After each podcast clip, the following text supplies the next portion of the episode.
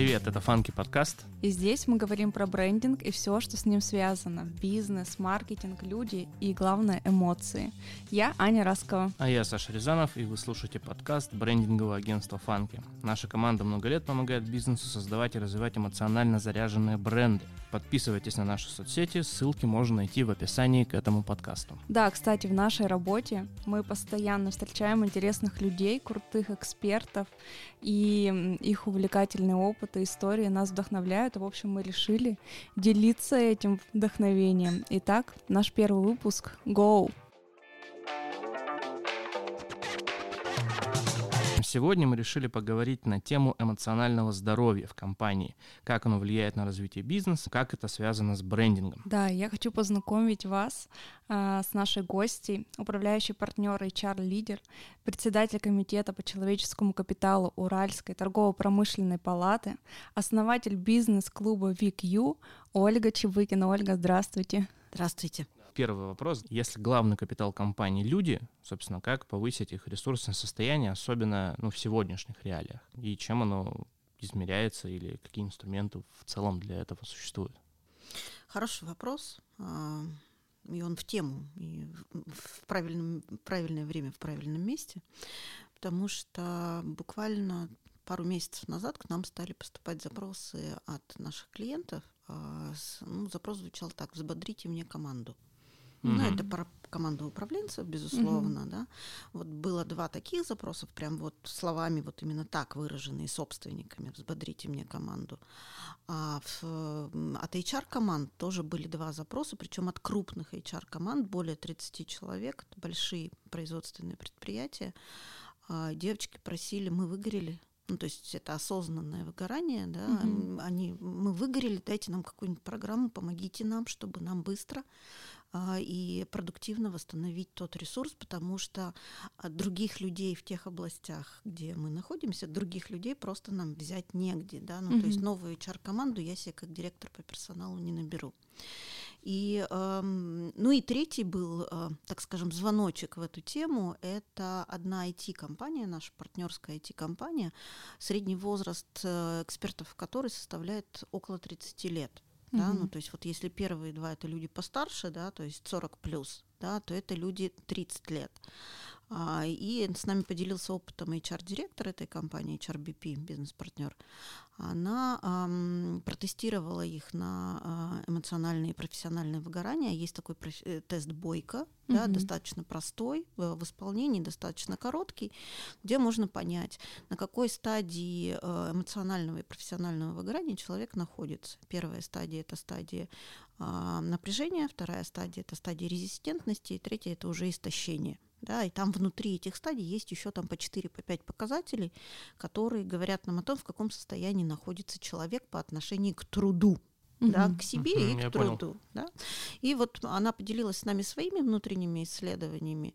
Так вот, уровень выгорания в возрасте 30 плюс, ну 30 с небольшим, а, больше 60% в сегодняшний Ого. день. Да, представляете, да, но то есть мы могли бы предположить, да, раньше как было принято, что если тебе 50 плюс, ну все, на тебя уже ставку бизнес не делает, да. На самом деле это абсолютная неправда, да, и в сегодняшнем дне многие люди 50 плюс, они находятся в гораздо более ресурсном состоянии, чем наши молодые люди, да, и вот мы, э, это подвигло нас к тому, чтобы на стадии аудита, когда мы проводим аудит в компании, мы начинаем всегда только с аудита, потому что замазывать болячки мы не любим, мы любим mm-hmm. лечить корни корни болезней, да, тогда только получается хороший долговременный эффект. И на стадии аудита мы стали тестировать команды на, на профессиональное эмоциональное выгорание, и более того, сейчас мы тестируем команды на жизнестойкость. Ого. Вот. Актуал. Актуал вообще совершенно mm, актуал. Да, Мы забыли про эту софт-компетенцию, да, mm-hmm. то есть она была не нужна. Помните, была у нас компетенция, про которую мы много говорили, стрессоустойчивость. Да. Ну да, когда это слово прям было. Это везде. прямо ты жирным выделял. Да, да, в резюме, да, в резюме люди писали, да, а, вот они писали стрессоустойчивость. Но если вы посмотрите на практику бизнеса последней, продажи в бизнесе особенно, да, последние уже, ну, 5-10 лет, да, у нас вместо активных продажников кто? New Business Manager. Чат-боты. А, в этом плане. Так ну, ведь, да? да, ну, то есть да. кто нам звонит сейчас? Нам уже звонит не сотрудник банка, да, нам, на- нам уже звонит какой-то искусственный голос, который нам что-то рассказывает, да? Мгм. И этому искусственному голосу все равно. Пошлю я его на три буквы, да? Или, или я не знаю, буду говорить какие-то ему неприятные вещи, или трубку я брошу. Ему все равно. А человеку было не все равно. Поэтому самая активная стадия выгорания, она наступала у активных продажников. Но это было в мирное время, будем Мгм. так говорить. Мгм. Мирное это не про войну, да, это про время, когда у нас было достаточно людей, да, Мгм. и у нас был мир не настолько агрессивным, насколько он становится.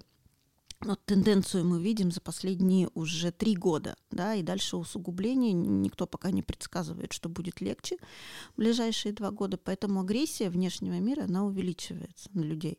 От этого, естественно, стадия эмоционального и профессионального выгорания, да, она увеличивается. Почему это важно, почему мы сегодня со всеми про это говорим? Потому что что такое продуктивность человека? Ну, вот для бизнеса. Способность сделать больше с меньшей отдачей Способность делать больше чего?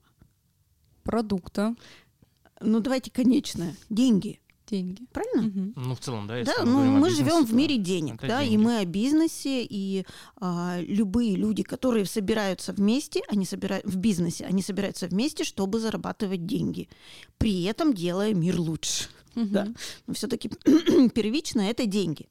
И э, не секрет, думаю, вы знаете, там и психологические исследования, и нейроисследования, ну и развивающиеся направления а, эзотерики, эзотерических исследований, да, плюс квантовая физика и все остальное, да, они нам о чем говорят, что весь мир это энергия, да, весь мир это обмен энергией, да.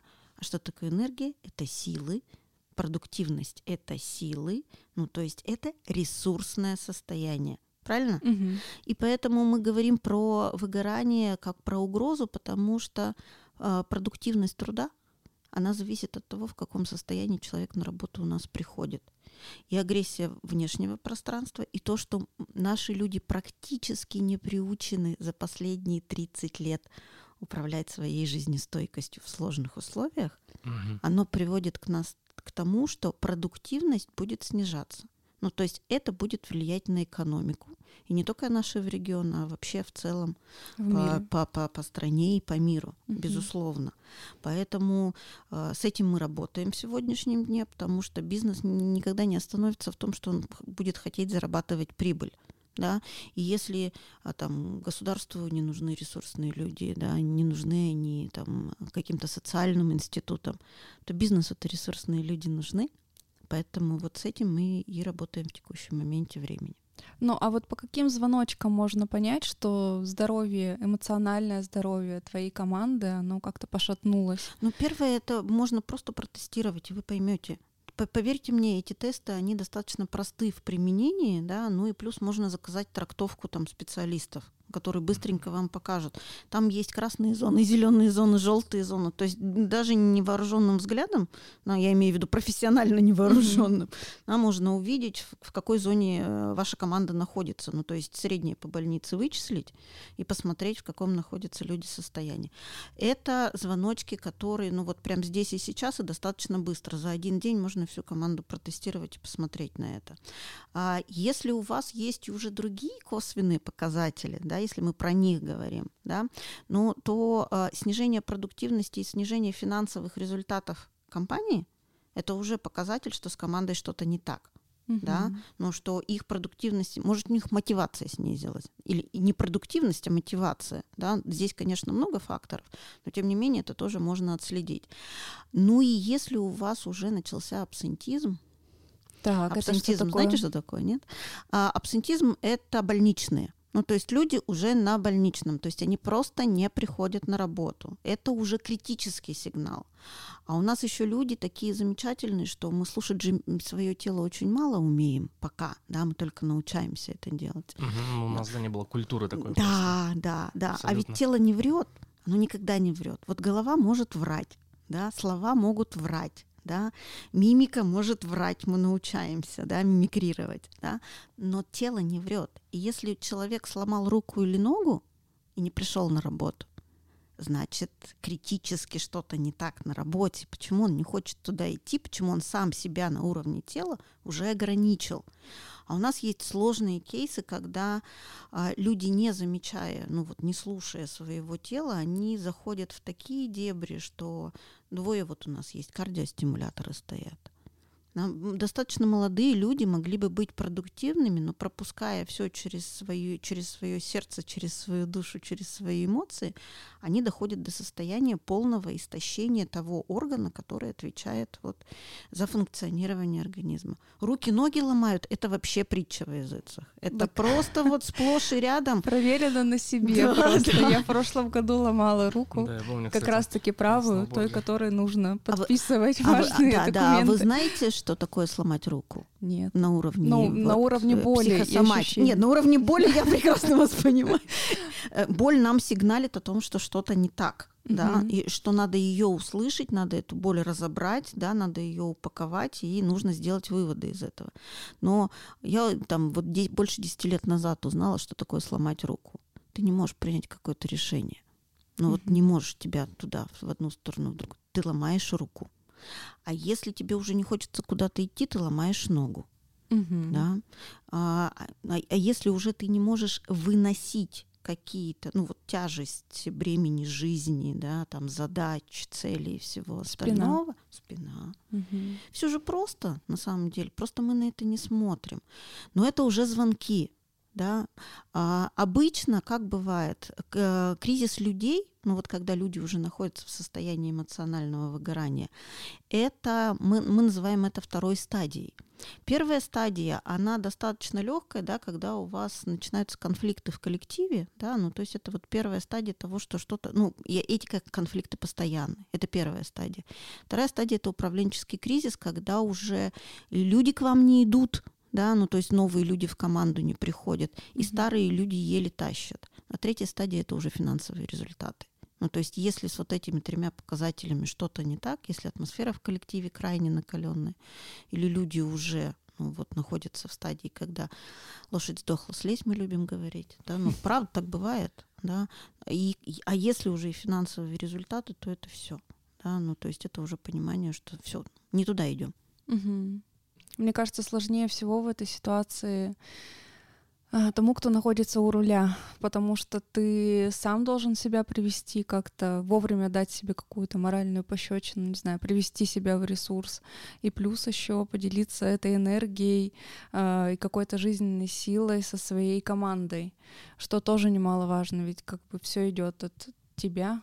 Знаете выражение в самолетах же летаете, да? Конечно. Знаете, когда вот они начинают там рассказывать про безопасность, да, они говорят, сначала наденьте маску на себя, потом mm-hmm. на своего ребенка.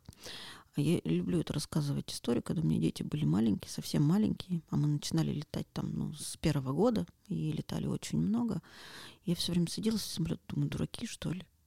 Ну как можно надеть маску сначала на себя, потом на своего ребенка? Ну как это мой ребенок-то? Ну вот погибнет. И, страшно было вообще. А потом я поняла, ну, когда в психотерапию приходишь э, и понимаешь, что пока, если тебя нет, нет пространства вокруг тебя. Да, к сожалению, очень мало народу пока у нас приходит к психотер... в психотерапию, хотя вот в, вашем, в нашем поколении очень сложно с этим, угу. в вашем поколении уже проще. Да, психотерапия это инструмент развития, да, и когда мы понимаем, что от нас, только от нас все зависит, да, только мы несем ответственность за то, что происходит в нашей жизни и в нашем мире, тогда это уже не тяжелое бремя. Ты уже понимаешь, что надо вовремя закрыться от детей в кладовке, съесть шоколадку, да, ну, повы, поплакать, повысить ну, ну, свой статус, да, потом угу. выйти из этой кладовки и продолжать играть с детьми, чтобы не самоутверждаться за счет них. Да, угу. но это если на детях. А на сотрудниках компании ровно то же самое. Вот у нас есть а, несколько директоров, с которыми мы работаем, это собственники. Да, а, э, когда мы начинаем работать вот эту тему а, «мой ресурс – это ресурс моей команды», А, ну, ни для кого же не секрет, что это очень стрессовая, турбулентная среда, тем более в тех условиях, в которых мы сам внешних сейчас живем, да. И понятно, что и самому собственнику, и управляющему директору ему тоже когда-то хочется и покричать, он из себя выходит, даже если он не красный, не синий, не фиолетовый директор по спиральной динамике, да, но тем не менее, да, то есть напряжение очень высокое. И прям мы удивляемся и радуемся, когда эти директора а, они когда чувствуют, что они находятся в состоянии, когда уже все, ну вот я начну сейчас жрать угу. людей, других, кричать на них, да, они просто своим секретарям говорят, я больше сегодня никого не принимаю. Удобно. Он дает себе время. Это, это высокий статус, на самом деле, я имею в виду, это вот высокий уровень самоконтроля, когда он понимает, что он не может самоутверждаться за счет своей команды, потому что он будет выжирать внутренний ресурс. Он говорит, я не буду сегодня никого принимать. Не буду. Он может уйти из офиса, побегать по ступенькам, может уехать на природу, да. То есть ему надо прийти обратно в ресурсное состояние. Таких ответственных, честно, становится больше. Понятно, что это пока не доминанта, но тем не менее вот эта ответственность растет. И, конечно, на предпринимателе, на самом предпринимателе лежит самая высокая ответственность. Но энергия лидера — это энергия компании. И с этим, к сожалению, ничего не сделать. Многие мечтают о том, чтобы, ну вот я начал бизнес до уровня, ну уровень стартапа мы прожили, угу. дальше пусть команда работает. Но нет, так не получается. Очень сложные процессы перехода, передача управленческой э, ответственности, очень сложные процессы. Поэтому пока не все до этого доросли, но мы с этими технологиями тоже работаем, они тоже существуют. Но энергия это, это основа. Мы поэтому основали клуб VQ в свое время, да, потому что Vitality Quotation mm-hmm. это то, что лежит в основе бизнеса. Что такое предпринимать? То есть это, да, это встать утром, да, у меня в голове есть какая-то идея, да, которую я могу реализовать сам, либо со своей командой. Причем с командой э, 3 человека, да, или с командой 300 человек, или с командой 3000 человек, это абсолютно не важно. Да? То есть у меня есть мысль, которую я хочу э, реализовать. И я каждый день, каждый час, каждую минуту предпринимаю действия, чтобы к этой цели дойти, да, реализовать эту идею, которая родилась у меня в голове. Если у меня хватает энергии, я это делаю – а если у меня не хватает энергии, я куда-то ее сливаю, да, ну, у нас сливов очень много, я куда-то ее отдаю, просто, ну, вот поругаться ни на кого, да, просто, ну, это отдать Вселенной просто-напросто свою энергию, ну, без, без какого-то результата. Вот, поэтому это очень важные моменты, которые нас сопровождают всю нашу жизнь, и от энергии человека зависит все остальное. Ну, правильно я понимаю, что настоящий предприниматель тот, в ком много вот этой энергии, то есть ему есть что отдавать. Ну, что такое настоящее, что такое не настоящий?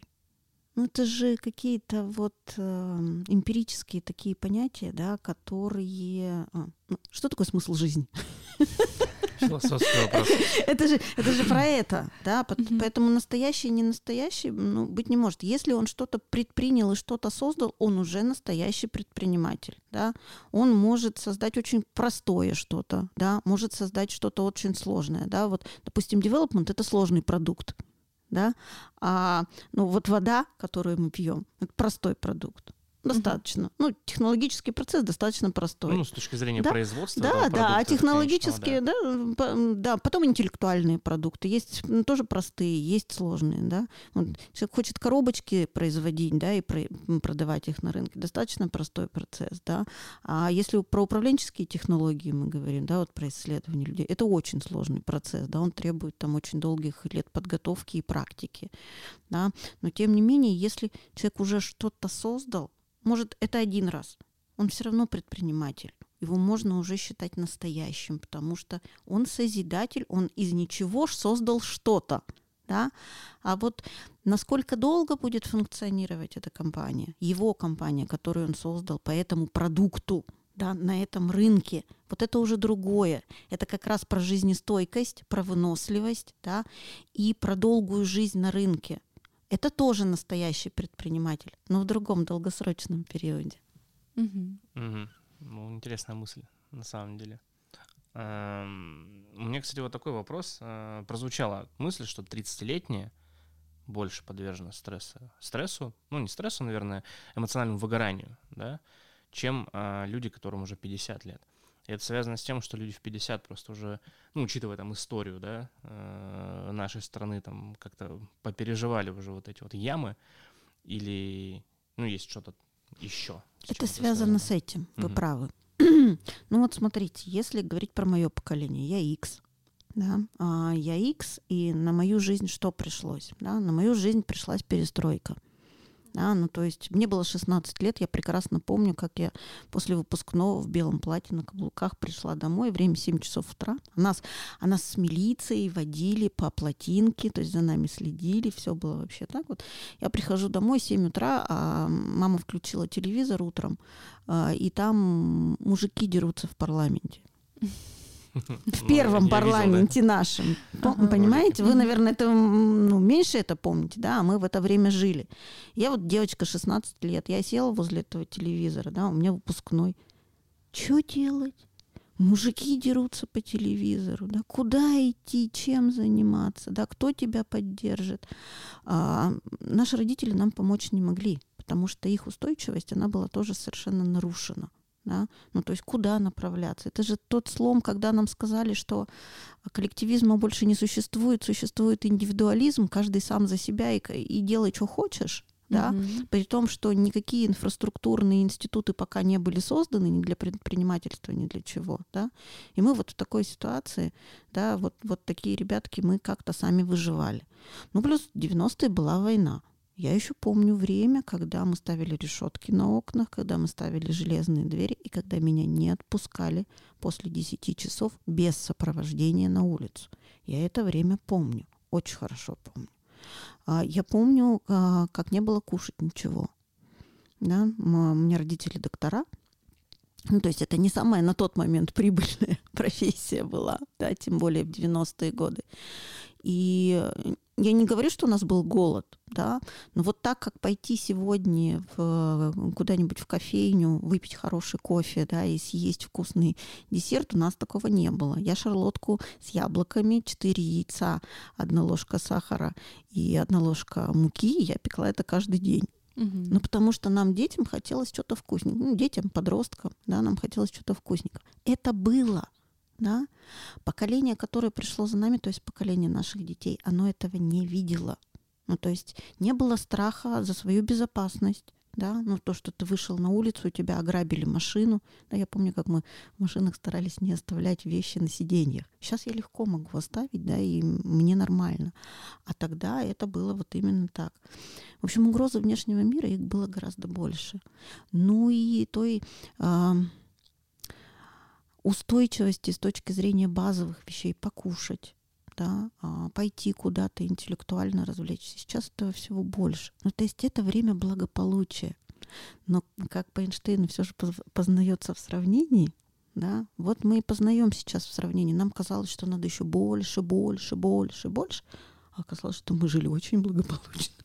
Ну, в целом, да, я все тоже ловлю на этой мысли. Да, и поэтому, время. Э, понимаете, испытания с одной стороны, кого-то они закаляют. Да? Я вот фразу, э, что нас не убивает, то делает нас сильнее, не очень люблю. Потому что я знаю, что для некоторых эта фраза абсолютно убийственна. Наша психика у всех устроена абсолютно по-разному. Наш чувствительный аппарат тоже устроен абсолютно по-разному. И то, что не убивает одних, то убивает других. Да? Что русскому нормально, то немцу смерть, говорили. Да, тоже была такая поговорка. Вот. И э, но испытания, они закаляют. Да, ну то есть они заставляют нас двигаться. На самом деле развитие ведь из зоны комфорта ни у кого никогда не происходит. Развитие происходит из зоны дискомфорта. Угу. А, и на самом деле это нормально для каждого конкретного человека, для любого человека на этой земле. Эрик Фром занимался неонатальными исследованиями э, человека. Да? Так вот, все мы живем по матрицам Фрома. Первое, э, первый квадрат матрицы – это удовлетворенность. Мне хорошо мне сегодня хорошо, да, я встал, я пошел, я живу счастливой жизнью. А, где в этом состоянии находится ребенок? Он только один раз там находится. Угу. В утробе матери. Мгм. Так ведь? Ну, потому что там тебя накормили, напоили, спать уложили, да, ну, мы заведомо здоровый вариант рассматриваем, да. Ну, Мгм. то есть только там человеку хорошо и на уровне физики, и на уровне психики. Да? Потом что приходит? Говорят, все, хватит сидеть в животе, вылезай. Такой естественный процесс Ну, предусмотрен зоны природой. да. Вылезай и. Вот, выживай. вот оно началось, да, мы начинаем выходить из зоны комфорта и попадаем в крайне сложные, напряженные условия родовых путей, да, Мгм. давит, очень сильно давит, да, там давление категорическое, да, вообще абсолютно непонятно, что происходит, да, ну, Неизвестность перед- я раньше так никогда не делала. да. Мы выходим и выходим в какое-то пространство, которое тоже нам абсолютно непонятно. Вообще-то глаза надо открывать. Какие-то звуки идут, причем они совершенно не такие, как были раньше. Да? Надо приспосабливаться, и надо еще самому что-то делать, кричать. Да? Вот э, при рождении э, каждого ребенка оценивают по шкале Абгар. Ну, то есть насколько он быстро закричит, насколько он быстро начнет двигать руками, ногами, насколько быстро он начинает дышать. Да? И на самом деле а, ровно то же самое с нами происходит в обычной жизни. Ну, то есть мы зашли в зону дискомфорта. Нам из, в этой зоне дискомфорта нужно каким-то образом адаптироваться. да. А следующий квадрат, это, ну вот следующий квадрат после удовлетворенности, потом вот этот вот путь неудовлетворенности, следующий квадрат неудовлетворенность, а потом из этой неудовлетворенности надо как-то выйти. Так ведь мы же не можем постоянно находить в состоянии неудовлетворенности. Мы куда попадем, если там будем находиться? Стресс. В депрессию. Мгм. Да, стресс Ну, это депрессию, да. Стресс это стадия до, да, а потом мы идем по, по Кюблер-Россу, да, в депрессивное состояние. Да, и чтобы, ну, не хочется туда заходить абсолютно, потому что там сил нет вообще никаких, да, ну, то, и каждому человеку это неприятно, большинству людей это неприятно. И мы должны выйти в квадрат пробования, да, ну, то есть вот раньше так не было, а сейчас по-новому, да, и я должен попробовать и сказать, вот это мне нравится, вот это мне не нравится, да, и так несколько раз. Ну, то есть пробуем разные вещи, как маленький ребенок, который начинает трогать родителей, да, ему начинает давать новую пищу, да, вот это вот все происходит приспособление. А после того, как я напробовался, я делаю выбор и выхожу в квадрат действий. Ну, то есть вот в квадрате пробования я делаю Так, выбор и вхожу мгм. в квадрат действий. В квадрате действий я иду, иду, иду, иду, иду, иду в выбранном пути, и в определенный момент прихожу куда?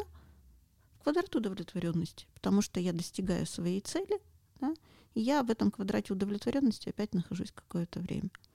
Беда в том, что люди отметают. Это физиология, на самом деле. Здесь ни- ничего нет, наш мозг так устроен, наше тело так устроено. Мы раз в 7 лет должны по этому квадрату проходить. Сейчас беда в том, что не раз в 7 лет. Ну, Сейчас, да, несколько цикл сократился. Да, но зато какими закаленными мы А Раз в станем. полгода. Если я осознаю, что я выгораю, я Мгм. начинаю с этим что-то делать. А если я не осознаю, да, вот есть э, такое понятие генетического транса, да, или эмоционального транса, в котором я нахожусь, когда я, у меня отсутствует самоконтроль. А иксы страдают отсутствием самоконтроля с точки зрения усталости. Трудоголизм это про это, Мгм. да.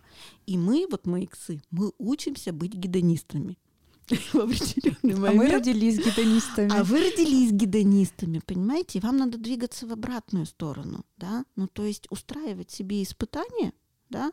Да, почему вот эти все марафоны, беганье, да, вот эти вот все популярные. Надо себя испытывать, да? То есть должно быть и то, и другое. И только разумный баланс позволяет человеку оставаться как раз вот в середине, да? Середина — это успех. Да? Не то и не другое, потому что если ты выгорел до конца, а у нас есть такие штуки, когда люди, а, не понимая свое эмоциональное выгорание, да, они, ну, на завод только на уколах могу прийти. М, Потому что тело уже не двигается, да, оно не хочет. Артрит настолько замучил, да, это постоянное состояние напряжения, да. Я не разгружаюсь, да, я прихожу, привожу свое тело вот в эту стадию. Я уже никуда не могу пойти. А с другой стороны, постоянное расслабление, ну, оно тоже не дает результата. Да? Вы видели хоть одного а, предпринимателя, который достиг финансовых результатов из расслабленного состояния? Ну, вряд ли, конечно. Честно, я пока ни разу не видела. Да, то есть вот это вот все, вот это вот все, я уехал туда в, на Гуа, да, и оттуда руковожу своим бизнесом. Поверьте мне, хорошим с точки зрения финансовых результатов еще ни разу не закончилось. Да? И построение бирюзовых структур еще ни разу, во-первых, не доказано, что бирюзовая структура построена внутри компании корпоративная. Во-вторых, финансовые результаты не подкрепляют эффективность бирюзовой структуры. Это может быть безусловная мечта э, этиков-идеалистов, но пока практика показывает, совмещайте то и другое. Ну вот интересно, как совмещать, то есть как ты поймешь, что ты находишься в точке баланса и не свалился в прокрастинацию, э, и в то же время вот, ну, не зашился в каких-то вот этих стрессовых рабочих моментах. Такая, такой простой вопрос. Вы своей жизнью довольны? Я да, но у меня бывает иногда в понедельник острое, очень непреодолимое ничем желание посмотреть сериальчик на диване. И я такая, блин. О, вон оно как. Да. Ну. Но значит за выходные, если это понедельник утром, значит выходные вы недостаточно разгрузились просто-напросто.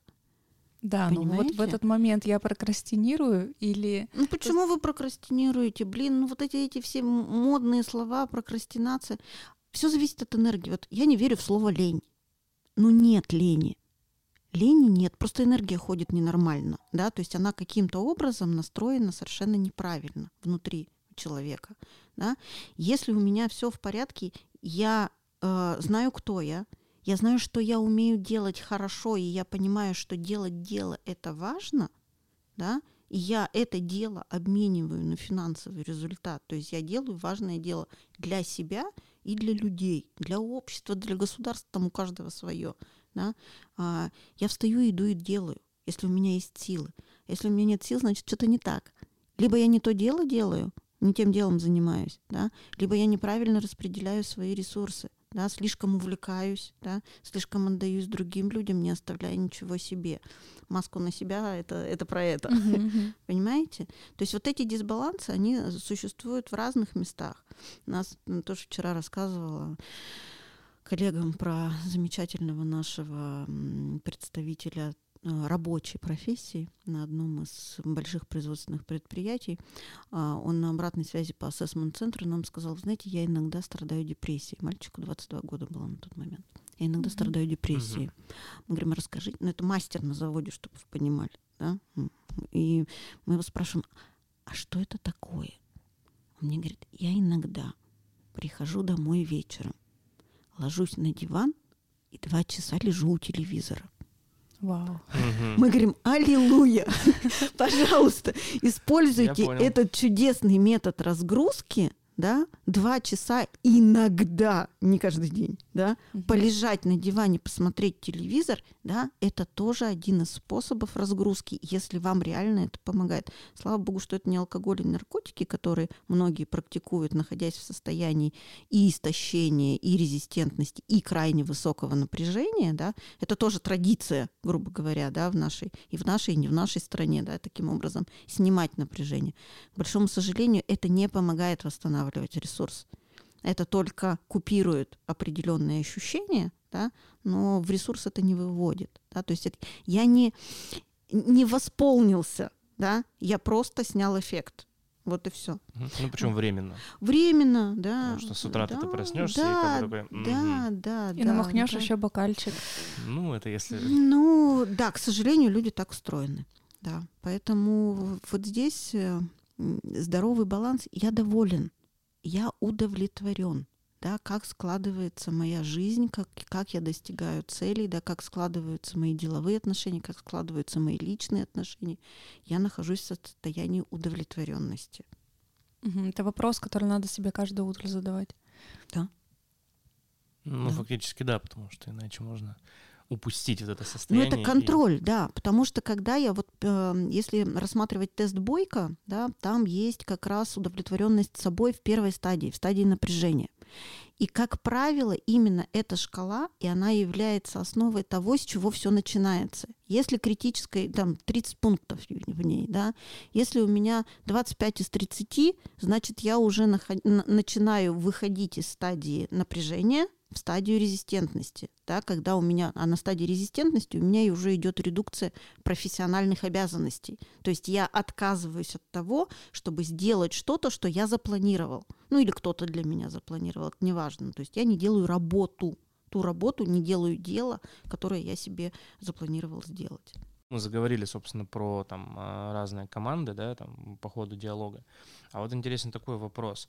А нуждается ли креативная команда, ну, там, либо брендинговое агентство, либо коммуникационное агентство, в общем, команда, когда креативных творческих людей а, в каком-то особом подходе в плане а, развития бизнеса, ну, в частности, команды, или там к ней применимы абсолютно стандартные инструменты практики? Творческие люди — это вообще отдельная каста будем так говорить, да, потому что придумывать какие-то вещи, которых раньше не существовало, да, потом их реализовывать, причем чтобы они были привлекательны для многих, да, это, конечно, специфическая работа. Это как художники, как э, архитекторы, архитекторы угу. да, как сочинители песен, угу. да, то есть ну, поэты, композиторы, да, то есть это такой твор, такая творческая работа, которая происходит вроде бы из ниоткуда. Нуждаются ли они в каких-то специфических вещах? Да, они нуждаются, потому что это особый склад. Вы вот откуда берете вот эти идеи? Муза же к Пушкину откуда-то приходила, да, mm-hmm. ну то есть ему нужно было войти в какое-то определенное состояние, да, mm-hmm. где он слышал, да, ну то есть как-то в своей голове слышал, да, что ему нужно написать. У каждого это состояние особое. Да? Одному человеку нужно а, уединение, спокойствие, а другого человека надо поместить на Таймс-сквер, да, посадить его там вот на, на самой высокой ступенечке и дать ему созерцать вот это. Это сложный процесс. Да, мы с, в своей работе мы в основном сталкиваемся с архитекторами, с проектировщиками. Да, это ну, люди отдельной касты. Да. Для них нужно, во-первых, нужно создавать систему управления. Сами системы управления они себе не создадут. Ну, управление mm-hmm. процессами, управление проектами. Потому что люди творческие в своей э, основной массе не иррациональны. Да? Ну, то есть это какой-то эмпирический подход, совершенно непонятный другим. Да? Вот. И вот, опять же, книгу написать. Это что же творчество? Да? А, какое количество писателей не могут написать книгу в заданный период времени? Большинство. Большинство. Кажется, да. да? Mm-hmm. Так, же, так же, как, допустим, те же айтишники, да, которые проектируют систему, они тоже не могут, часто не могут это сделать в установленный срок. Но поэтому, если это бизнес, надо закладывать люфты угу. на то, что сегодня они это не сделают, да, а завтра они это сделают. Да? Ну, то есть вот эти риски, ну, тот, кто руководит бизнесом, он должен эти риски, безусловно, учитывать. Да? И тогда будет легче всем, будет ясность и будет меньше нервов. Угу. Потому что, ну, если я знаю, что у меня люфт там 30 дней на то, чтобы они мне это спроектировали и сгенерировали, то я-то спокойнее уже себя чувствую. Я же от них не требую, я спокойно, я, конечно, подпинывать их буду каждый день, угу. эти 30 ну, дней, да? В конце, в один да, день. да, да, чтобы получить этот результат, понимаете? Вот, это с одной стороны. А с другой стороны, к, в основной массе эти люди, а, они чувствительны эмоционально чувствительны. Да, только очень. хотела сказать, что очень тонко чувствуют и да. переживают какие-то моменты по-своему. Да, а это значит, что это люди очень обидчивые. Вообще обида это, ну, как мы говорим, плохой термин, да, и обижаться это плохо, да, а хранить обиды в себе это еще хуже, да, потому что это груз, который мы носим в себе. Вообще обижаются дети до трех лет. Ну, вот э, в нормальном поведении это ребенок до трех лет, который научается коммуницировать с миром, да, который научается коммуницировать с другими людьми. А, но по факту что такое обида? Мне сделали больно, я это не вербализировал, ну то есть человеку, который сделал мне больно эмоционально, да, я ему не отдал это обратно, да, сижу, варю это в себе, наношу себе боль. Так? Угу. Вот. А, ну, то есть вы, э, научать людей вообще обращаться с обидами. Да, ну, то есть творческих людей, да, они чувствительны. Они никогда не перестанут быть чувствительными. Вот эта тренировка им очень сильно нужна. А на что ты обиделся сегодня? Да? Вот, вот это вот, что, что это для тебя, а зачем это тебе? Да, то есть вот в творческих командах, да, это действительно приходится тратить HR на это время, чтобы обработать вот эти обиды и научить людей самостоятельно с этими обидами работать. А уровень чувствительности там, да, конечно, очень высокий. Угу. Ну, в целом, узнаю в некоторых моментах себя немножечко. Но это да, на самом деле очень тонко ребята переживают. И моменты, когда какой-то проект не состоялся, а ты вложил в него кучу сил и энергии. Или он состоялся, но что-то с ним пошло не так, и он начал меняться очень стихийно, экстренно, не так, как это было задумано э, автором. Вот. И все вот эти вот моменты, они требуют, в общем, какой-то проработки, но ты не знаешь, как это проработать, и можешь только посочувствовать, успокоить, но это не всегда те слова или там те действия, которых тебя ждут. И вот тут вот такой тонкий момент того, чтобы э, вот этот э, человек не свалился в какие-то острые переживания. Это часто очень бывает. Угу. Безусловно, согласна. И у нас тоже есть такой феномен, мы его называем очеловечивать собаку да, ну то есть когда люди начинают относиться к своим проектам, к своим бизнес-проектам, да, uh-huh. по-человечески, да, uh-huh. грубо говоря, да, ну то есть это мой ребенок, мой проект, мой ребенок.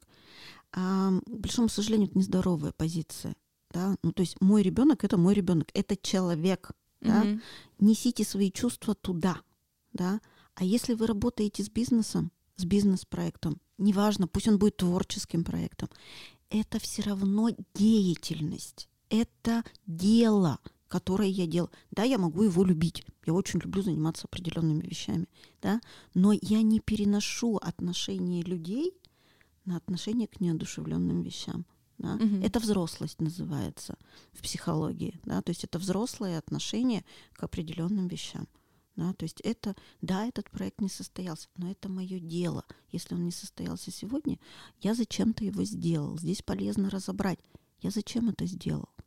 Вы не поверите, я тоже предприниматель, да, я тоже человек, тоже человек.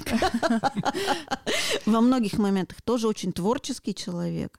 А, и да, болезненные вещи такие существуют, но каждый раз, а, когда это происходит, а оно, безусловно, жизнь, она неоднородная, это и внешний мир неоднороден, да, то есть ты делаешь какой-то проект, который считаешь очень важным, а внешнее пространство тебе бабах 21 сентября. Ну, да. И ты же не можешь повлиять на это, да, и ты начинаешь, э, да, переживать, да. Вопрос объема этих переживаний, глубины этих переживаний, качества ран, которые мы сами себе там внутри наносим, потом которые начинают кровоточить, да. А здесь мы, я спрашиваю себя, ты зачем это сделала? Ты это сделала для того, чтобы собрать вместе людей. Да? Люди угу. собрались вместе, собрались вместе, поговорили на важные темы, поговорили на важные темы все вовремя и все правильно. Да, ну то есть вот нет ничего такого, что не вовремя и неправильно. Вы сделали, у нас были такие моменты, когда мы делали проект, ну, грубо говоря, сегодня, а резонанс мы получали через три года. Причем мы резонанс совершенно другой, позитивный резонанс, угу. но совершенно другой, не тот, как мы себе задумывали там вот три года назад. Понимаете? Все, что мы делаем, мы, э, мы меняем пространство вокруг себя. Да? И это ценно. Да, пусть оно сейчас финансового результата не принесло того, который вы хотели, но вы, допустим, встретили какого-то важного человека в этот момент. У меня был великий момент, у меня муж не любит выходить никуда. Ну, то есть он не публичный человек, uh-huh. а, а, а мне нетворкинг вот это вот на уровне там города и всего. И мы как-то пошли на прием, а, новый американский посол приехал. Да. И мы, и муж, а мужу принесли приглашение, не мне, потому что он там в определенном бизнесе работал, да, где там вот коммуникации международные, они были очень важны. Ему принесли приглашение на двоих. Он говорит, пойдем. Я говорю, ну, пойдем. Он говорит, не, не пойдем. Я говорю, нет, пойдем. Ну, надо выходить, да, надо на людей смотреть, надо с ними общаться. Да, и по факту мне вот консул не нужен, ну, в моей деятельности, которой я занимаюсь. Но я там встретила трех нужных мне людей, и, и через полгода создала с этими людьми отношения, бизнес-отношения, которые мне были нужны. Да? Ну, то есть я могла не пойти, я могла от этого отказаться. Это же тоже маленький такой проектик. Угу. Да? Могу пойти, могу не пойти, могу делать, могу не делать. Да? Сделала. Да? Резонанс уже сколько? Четыре года прошло. Да? А я резонанс испытываю до сих пор. То Круто. Есть угу. Ты что-то делаешь, и ты меняешь пространство вокруг себя. Но это не обязательно тот результат, который ты себе сформулировал в голове, потому что наша голова нам врет. Интересная, кстати, мысль прозвучала о том, что м, свои действия не одушевлять, ну то есть не м, как бы относиться к ним как к человеку. А у нас в брендинге есть такой прием, а, который называется персонализация. Ну, персонификация. Персонификация, да, да. я понимаю вас. Брендинг. Вот, то есть ты сравниваешь бренд, как раз-таки наделяешь его какими-то человеческими качествами, и сравниваешь его с человеком. А, ну, вопрос, мы для чего это делаем? Мы же делаем это для того, чтобы продать определенный продукт. Большинство людей, они персонифицируют. Да? А, И по отношению там, к рынку это нормально. Но когда я персонифицирую по отношению к себе, Ну, здесь, да, ничего, наверное, хорошего Понимаете, не здесь ничего хорошего не получается для своего Мгм. внутреннего пространства. Потому что если э, предприниматель э, очеловечивает свой бизнес, он никогда этот бизнес никому не передаст. То есть дело умрет вместе с основателем. Понимаете? Мгм. Да. Вот. Поэтому много важных моментов, которые здесь надо учитывать. Но бренд это про другое. Вы же про эмоцию. Да. Про ценности, про мы эмоции. про которые- эмоции, ценности, которые мы создаем тем продуктом, который мы хотим представить Мгм. рынку. Про да? гештальт, про все А большинство людей все равно, и мы тоже с вами, честно, да, вот мы исследовали тоже с коллегами, с психотерапевтами это. Первая реакция всегда эмоциональная, не логическая, не на уровне логики. Если я хочу что-то создать, я буду делать это с эмоцией. Ну, я имею в виду что-то показать рынку и сделать так, чтобы рынок меня полюбил. Да? Люди любят на уровне эмоции. Да, Да. так связи крепче. Да, так связи крепче. И мы так устроены. Ну, ничего другого нет. То есть, если вы начнете логически людям объяснять что-то про продукт, а, про продукт, ко- который они никогда не знали, они не пойдут. Человек это чувствительное существо. Не, ну, в принципе, да, то есть брендинг — это про самый прочный уровень связи, вот этот эмоциональный. Вот, собственно, поэтому это создается там позиционирование, прочие, прочие штуки. А вот мы говорили про а, персонификацию, ну, когда мы олицетворяем, прописываем характер бренда, Мгм. описываем его как Мгм. некую личность. То есть, на мой взгляд, это исключительно как бы дополнительная доказательная база там, для чего-либо. То есть, чтобы Да. было просто понятно. Ну, Да. вот смотри, вот это такой дяденька, 40 плюс, в пиджаке, с часами Патек Филипп, там выходит из Бентли, красиво весь, а, но один, одинокий. Вот, потому что никого к себе не подпускает. Ну, вот какие-то такие моменты. Мгм. А, Вот, и тогда служит больше доказательной а, базой, и на встречах очень как бы добавляет эмоций в рассказ. Вот, а, теперь я понял. Да. И с другой стороны, вот для меня что такое маркетинг и что такое бренд, да, ну там в общей системе управления в компании. А, мы создаем, ам, мы объясняем, мы даем людям ясность. Ну, то есть вот если я просто возьму вот этот стакан, да, выставлю его на рынок и скажу, ну вот это стакан с водой, да, ну все скажут, ну и ладно, ну стакан с водой, да, а это стакан с водой, да, прозрачный, красивый, да, Мгм. стакан. с- Я человеку уже даю ясность, что такое. Вообще большинство людей э, аналитикой не страдают, Мгм. живут интуитивно, И предпринимают Э, импульсивные инту- действия. да. интуитивно, эмоционально, да, а э, мозг все равно требует, да, ведь в школе нас чему учат с вами? Нам создают матрицу в голове, нас учат быть умными, да, и вот если, я когда тренерской работе училась, а, ну не преподавательской, а именно спикерству, нас учили никогда не задавать вопрос а, в конце, есть ли у вас вопросы. Ну, то есть вот, вот Мгм. эта фраза, она не работает. Почему она не работает? Потому что если бы их они были, их бы задали. Нет, не так. Все боятся быть дураками. Мгм. Ну, Ну, то есть, если у вас понял, есть да. вопросы, значит, вы дураки. Да? Поэтому фраза звучит по-другому. Задайте мне свои вопросы. Да? И в этом плане вопросы всегда есть. Да? То есть вы даете разрешение аудитории задать эти вопросы. Мозгу нужна ясность. Да? И брендинг это про эмоцию, но про ясность, да, Ну да, которую мы вкладываем. Мы не заставляем людей дополнительно думать. Вот какая штука, понимаете? И это ценно. Мгм. А вот, кстати, интересно э, такой провести мостик между тем, что мы же тоже в своей деятельности создаем. Ну, то есть мы работаем не только с потребительскими корпоративными, но и HR-брендом. Мы создаем образ привлекательной компании как работодателя. вы работаете с точки зрения того, как, насколько сотрудники э, довольны, эмоционально заряжены внутри компании и насколько им хочется работать именно здесь.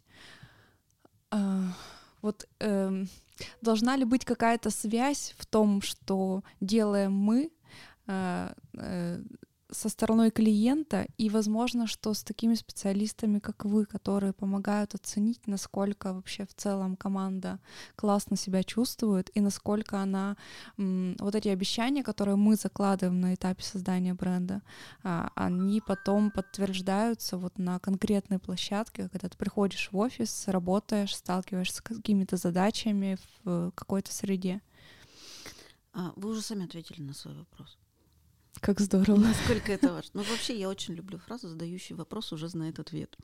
А в, своем отве... в своем вопросе вы сказали, насколько это важно, чтобы а, то, что мы делаем, было реальностью.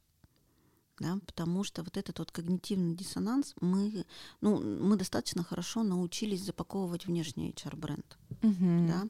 Но э, если он не соответствует внутреннему HR-бренду, у человека возникает когнитивный диссонанс да, ну то есть возникает разрыв, да, когда а, человек приходит, и у него синдром обманутых ожиданий.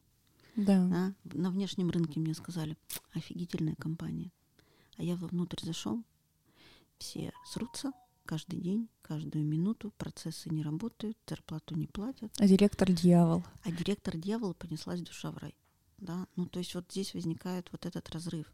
И очень важно, чтобы внутренний HR-бренд соответствовал внешнему HR-бренду. Это очень сложная задача для большинства компаний, которые у нас в России существуют, потому что HR мы так, пока только начали заниматься, я бы так сказала. Последние 30 лет мы просто ну, подбором да, занимались в HR. Была да. беда с а этим, а, а внутренними структурами мы только начали заниматься. И это будущее, которое будет продолжать развиваться, потому что в кадровый голод мы уже попали. Ну, то есть сейчас многие уже понимают, что если внешний HR-бренд, который мы создаем, не соответствует внутреннему HR-бренду, у нас получается вот такая история когнитивного диссонанса, когда у нас люди приходят и сразу выходят и несут негативную информацию на внешний рынок. Да? А с отзывами сейчас э, все хотят работать, да, но никто не умеет с ними работать, да, с негативными, которые идут у нас в, в разную среду, в информационную. Вот.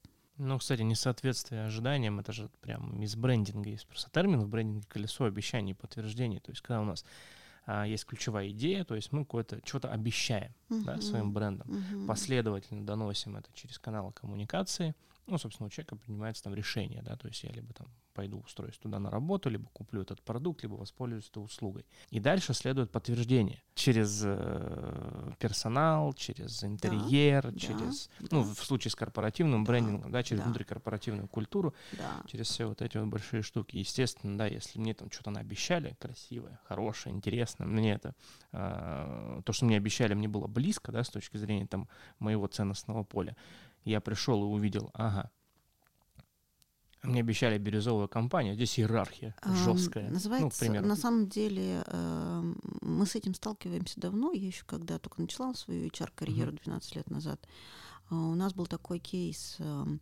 э, я работала в структуре, в которой было кадровое агентство, и было э, агентство по travel agency, грубо говоря, корпоративные эм, путешествия, да, ну, то есть командировки и все остальное. И э, большое подразделение было, ну, естественно, кадровое агентство достаточно маленькое подразделение. Естественно, поскольку это в собственности одного и того же собственника, да, предпринимателя, mm-hmm. да, структура кадрового агентства, она обслуживала интересы по подбору и вот travel agency. И мы, помню, сложная вакансия была, очень сложная вакансия, авиакассир. Сейчас уже это отпало, да, потому ну, что да. все в электронном все виде, но, но тогда, 12 лет назад, это, это было прям, потому что они должны были владеть Амадеусом, это прямо вот сложная программа была, и они, только они в ней работали, и никак по-другому, их был дефицит. И вот мы их очень сильно, я их подбирала, подбирала, подбирала, подбирала, и э, мы их просто подбирали и отдавали в ту структуру, и дальше мы за ними не следили. То есть внутреннего HR там не было.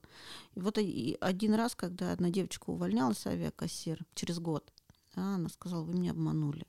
Угу. Вы меня обманули, потому что вы меня приглашали в одну компанию, а работала я совершенно в другой.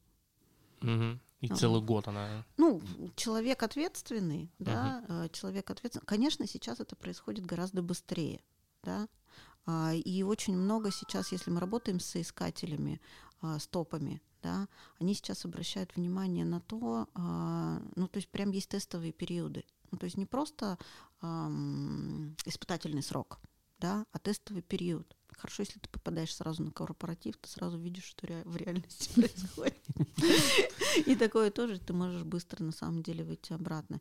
Сейчас топы обращают внимание на ценности. Ну, то есть вот есть реальные ценности или нет реальных ценностей. И это прям категорически важным становится.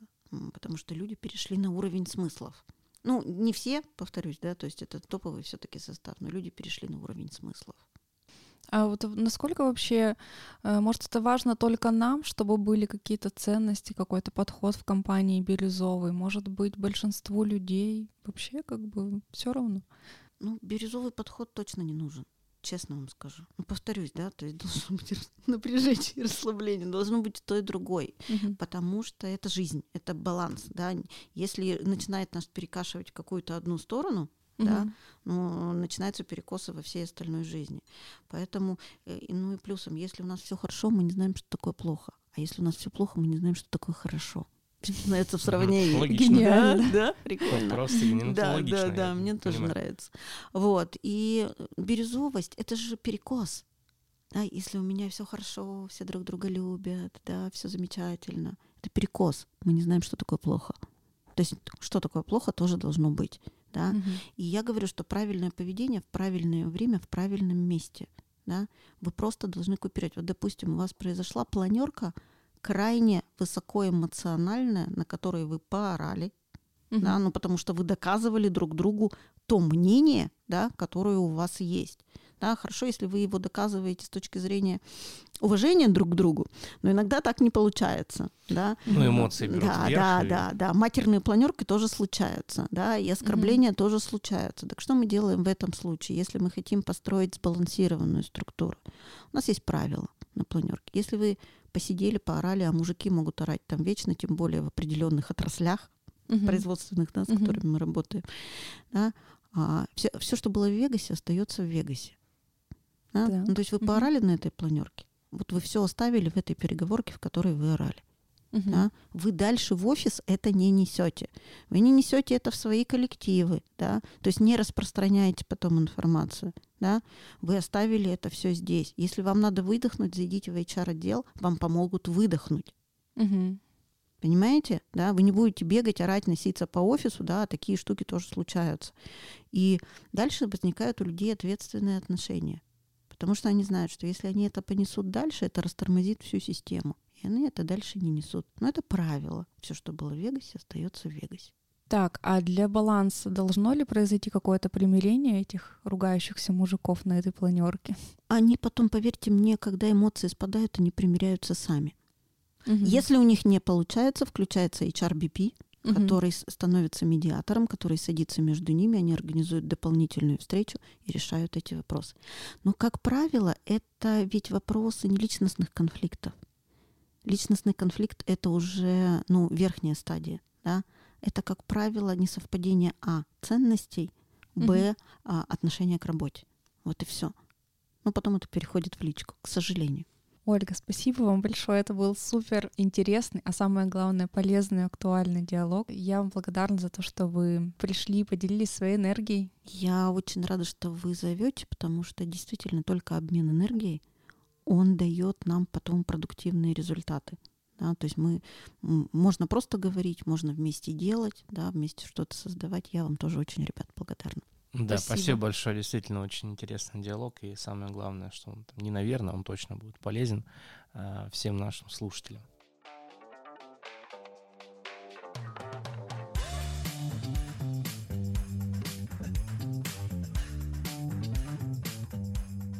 Итак, друзья, это был первый выпуск фанки подкаста. Надеемся, он получился супер крутым и интересным. Не забывайте подписываться на наши соцсети, соцсети нашего агентства. Они все есть в описании.